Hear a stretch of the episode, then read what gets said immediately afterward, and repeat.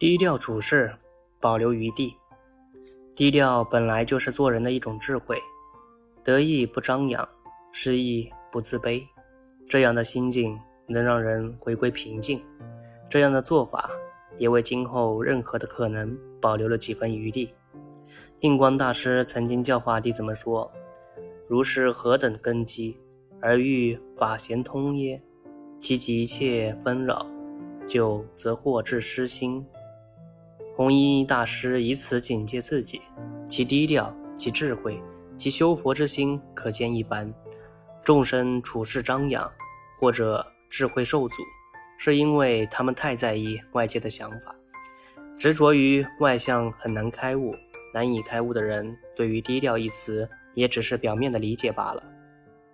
白云禅师曾在方慧禅师的座下参禅，学习了很久，依然无法开悟。方慧禅师也为他迟迟找不到入手处而着急。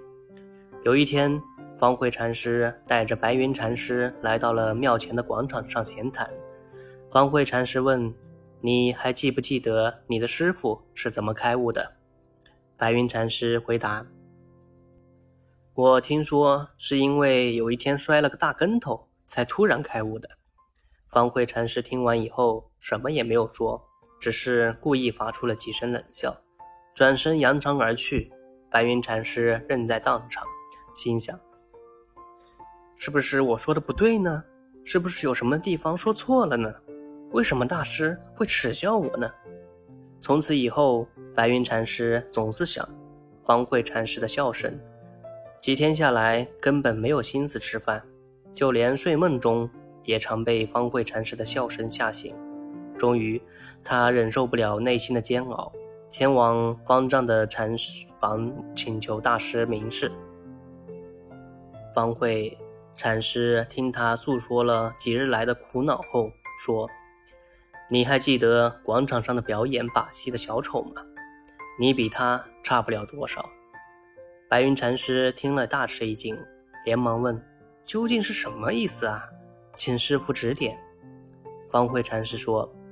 小丑使出浑身解数，为的是博取观众的一笑，你却害怕人笑。我那天只不过冲着你笑一笑，你就为此而不思饭食，闷闷难安。像你这么认真对外界的人，连一个表演把戏的小丑都不如。如何渗透无心无相的禅法呢？你太执着于外界的假象，从而生起得失心。所以才会产生痛苦啊！白云禅师一听，立刻就大悟了。一个人如果对自己的认知不够，心中不能自主，就会经常受外境的影响，自己的喜乐忧苦都被人左右，便是失去了自己。不要太在意别人对你的想法和看法，你活着是为你自己，把外界的印象看淡一些，你会生活得更加轻松。只有顺着自己的路向前走，你才不会在乎别人怎么说。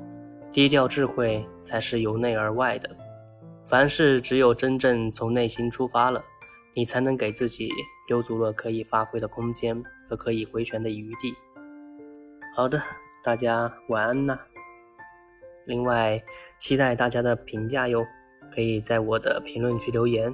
大家的留言是我更新的最大动力。